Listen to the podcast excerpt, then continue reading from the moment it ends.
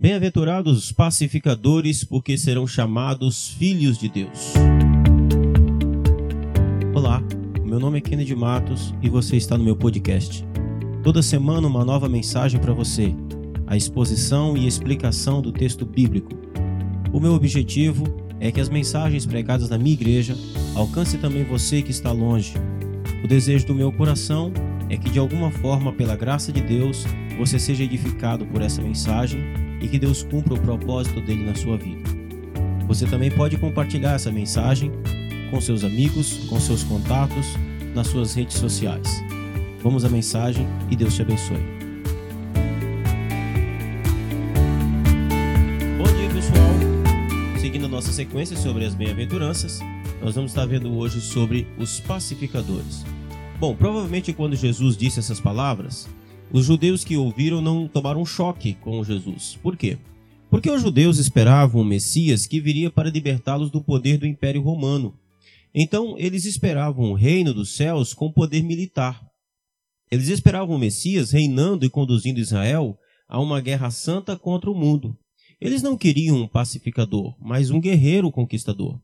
Mas aí Jesus vem e diz: o reino dos céus não tem nada a ver com a nação de Israel em última instância e que o reino é, antes de tudo, espiritual e não nacional. E tem mais: ele vem e se apresenta como o príncipe da paz, um pacifista, e não um guerreiro, não um revolucionário. Não somente ele é um pacifista, como também os seus discípulos e todos aqueles que fazem parte do reino de Deus, aqueles que nasceram de novo, também são pacíficos. Este mundo não precisa de mais um guerreiro ou um revolucionário. Esse mundo não precisa de mais um exército. Esse mundo já tem guerras demais. Este mundo precisa de paz, de provedores da paz. Por que, que existem tantas guerras no mundo? Por que, que existem tantos conflitos? Apenas no século XX, para você ter uma ideia, nós tivemos duas grandes guerras mundiais, com cerca de 56 milhões de mortos e 68 milhões de feridos. Por que, que a paz é tão difícil no mundo? Desde que eu tenho consciência de mim mesmo, eu ouço falar em paz mundial e de acordos de paz mundo afora. Agora, por que tanto fracasso em relação à paz entre os homens? A resposta bíblica para essas perguntas é sempre a mesma: o pecado.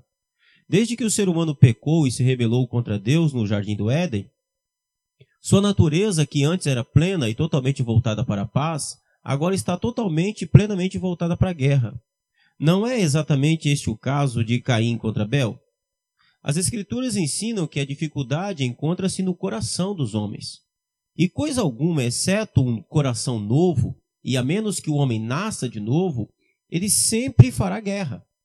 Então, o reino dos céus traz a característica do seu rei, e Jesus é o príncipe da paz. E a palavra de Deus afirma que o reino de Deus é um reino de paz.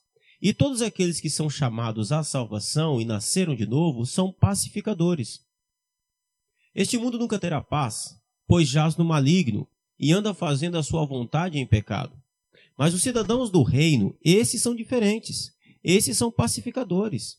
E a grande necessidade do mundo é de um bom número de pacificadores. Mas o que é um pacificador? Em primeiro lugar, é alguém pacífico.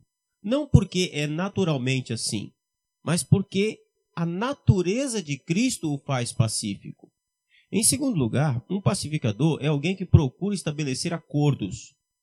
Mas não apenas isso. Um pacificador é um indivíduo que está disposto a fazer o necessário para que a paz seja instaurada e mantida.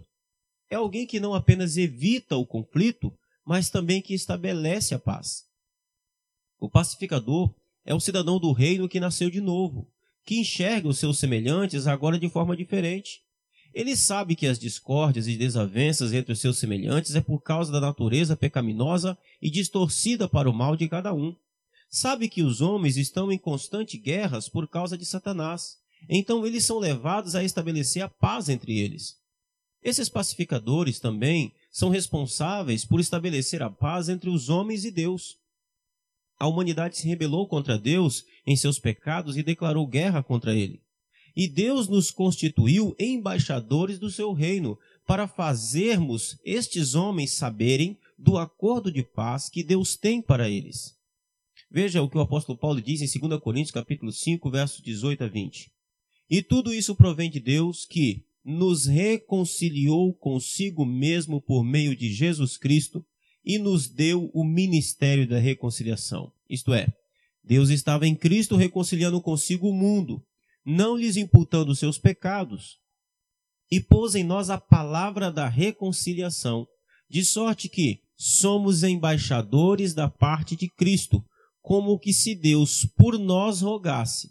Rogamo-vos, pois, da parte de Cristo, que vos reconcilieis com Deus. Então, primeiro precisamos admitir que nós também estávamos afastados de Deus e guerreando contra Ele.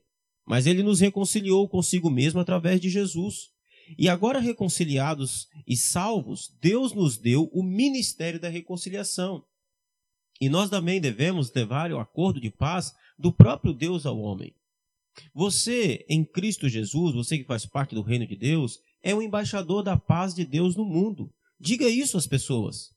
Existem pessoas em conflitos terríveis, em lutas horrorosas, que não conhecem outra coisa a não ser o conflito e a guerra.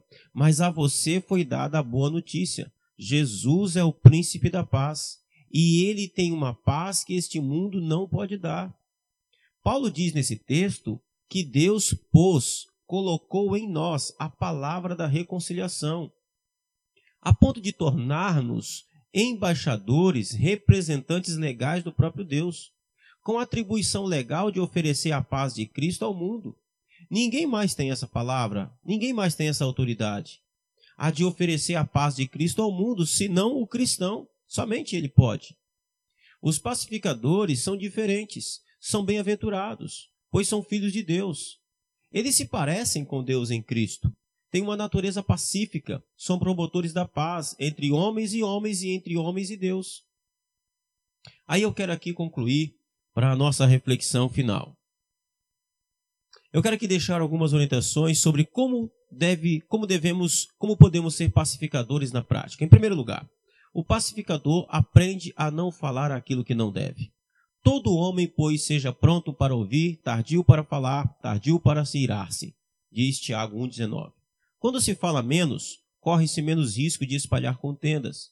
A vossa palavra seja sempre agradável, temperada com sal, para que saibais como convém responder a cada um. Colossenses 4, 6. Então, cuidado com aquilo que você fala. Em segundo lugar, saia do seu comodismo e proporcione a paz. Em Romanos 12, 20, Paulo diz: Portanto, se o teu inimigo tiver fome, dá-lhe de comer. Se tiver sede, dá-lhe de beber porque fazendo isto, amontoarás brasas de fogo sobre a tua cabeça. Não te deixes vencer do mal, mas vence o mal com o bem. Então, ser pacífico não é ser passivo. Pelo contrário, é ser ativo e socorrer o inimigo como meio de promover a paz, acabar com o conflito e estabelecer acordos. Não foi exatamente isto que Deus fez conosco? E em último lugar, encare toda e qualquer situação ou conflito à luz do Evangelho. Pergunte a si mesmo: no meu lugar, o que faria Jesus? Quais as consequências que este conflito está causando à obra do Senhor? Se for um ímpio, pense: Deus tenha misericórdia, pois ele não sabe o que faz. O pecado o cegou. Se for um crente, pense: Deus tenha misericórdia do meu irmão. Preciso estabelecer novamente a paz com ele. Ele é amado do Senhor, salvo pela graça e importante para Deus e para mim também. Que Deus abençoe a sua vida, seja um pacificador para a glória de Deus e para o seu próprio bem. Fique na paz, um bom dia e até amanhã.